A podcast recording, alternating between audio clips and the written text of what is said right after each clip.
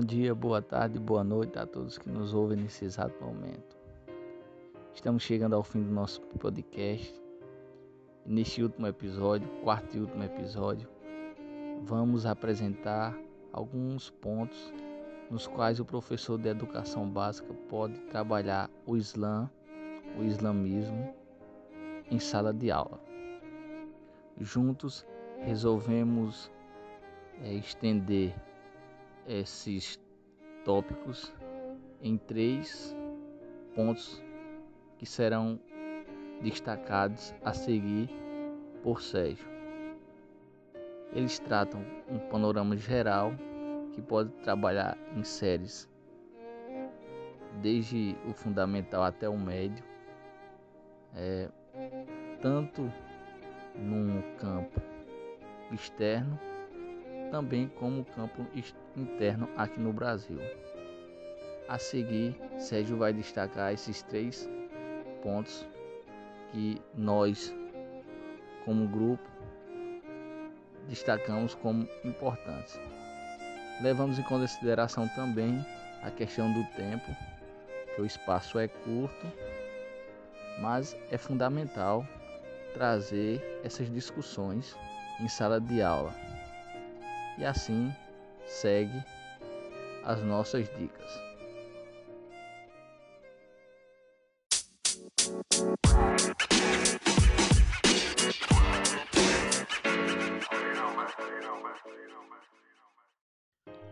Bem, Claudenberg, em relação a esse quarto tópico que trata das discussões em sala de aula da educação básica sobre os povos muçulmanos e o islamismo, a gente pode manter a linha que a gente já discutiu nos bastidores. Né? Primeiro, colocar mapas para os alunos colorirem né? e ver a extensão geográfica do Islã nesse contexto de é, diversidade geográfica, também trabalhar a diversidade cultural, né, que vai desde a língua falada até os hábitos alimentares. Né? Isso uma prática que pode ter sucesso em sala de aula, porque o aluno consegue visualizar como essas diferenças ocorrem.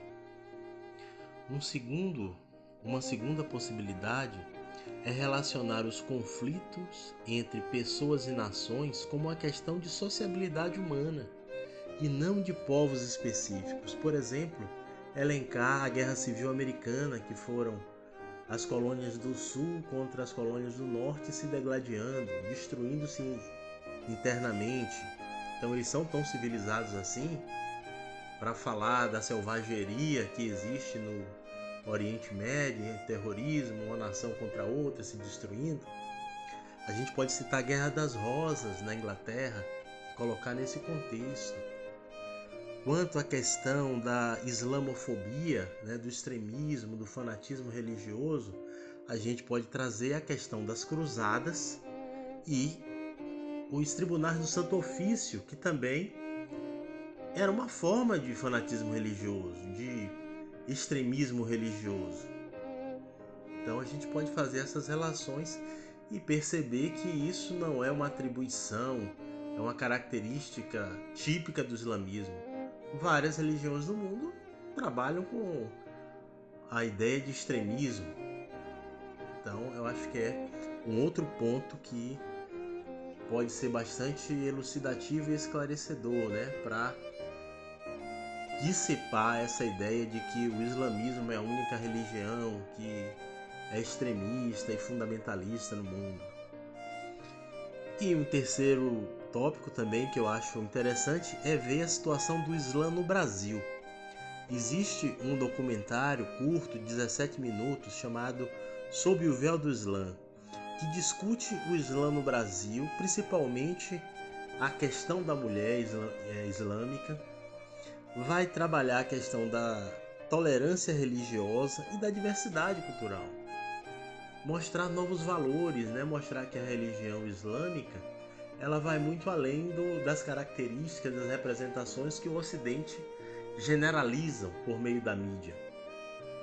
Então eu acho que esses três pontos são suficientes para a gente é, redirecionar o olhar para o Oriente. Claro, existem inúmeras possibilidades, mas se tratando aqui do podcast da limitação do tempo, eu acho que essas três linhas aqui são bastante razoáveis.